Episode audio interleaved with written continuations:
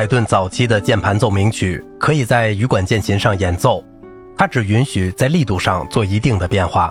但是他的晚期奏鸣曲却要求演奏者实现力度记号，比如突强、渐强、忽然的重音，以及近代钢琴 piano forte 所需要的触键上的其他变化。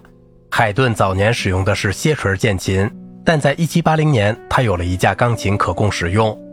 1780年以后，当时公认的奏鸣曲印刷版本首选的名称是 forte piano 或者 piano forte，两词均为钢琴之意。也用 clavicembalo，通常指羽管键琴。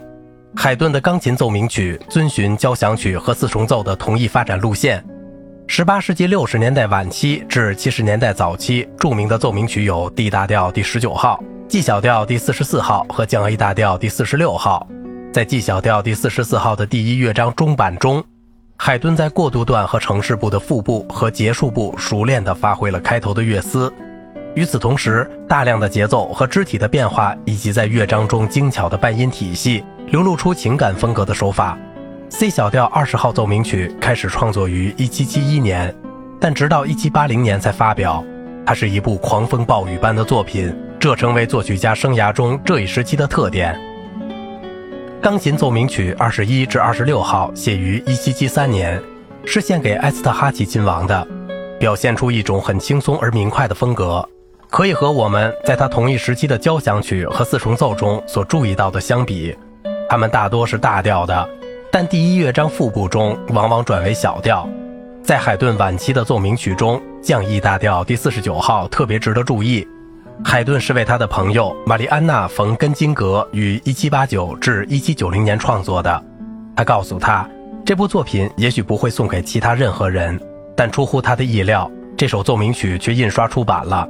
他后来写信给他说：“可惜阁下没有一架上兹制造的钢琴，因为它能够更好地表现一切。”这首奏鸣曲的音乐的确很适合这一乐器，因为它要求迅速转变力度和标记的重音。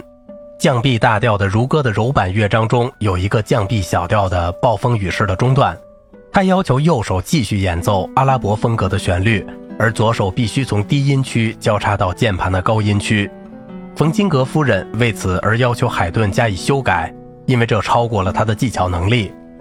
另一首降 E 大调第五十二号长期受到独奏家的喜爱，是一七九四年为克莱门蒂杰出的学生之一、技巧高超的特里萨·杨森·巴尔托洛奇创作的。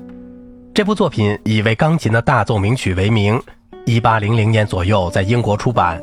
它的确在各方面都是大的。它以法国序曲的风格开始。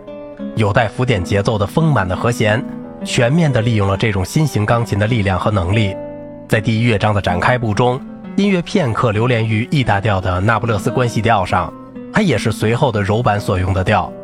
海顿最后的奏鸣曲显示他同最新的音乐的时尚和发展有很多接触。同钢琴作品同样重要的贡献是他在第二次访问伦敦和紧随其后所写的一系列出色的三重奏。好的，今天的节目就到这里了。我是小明哥，感谢您的耐心陪伴。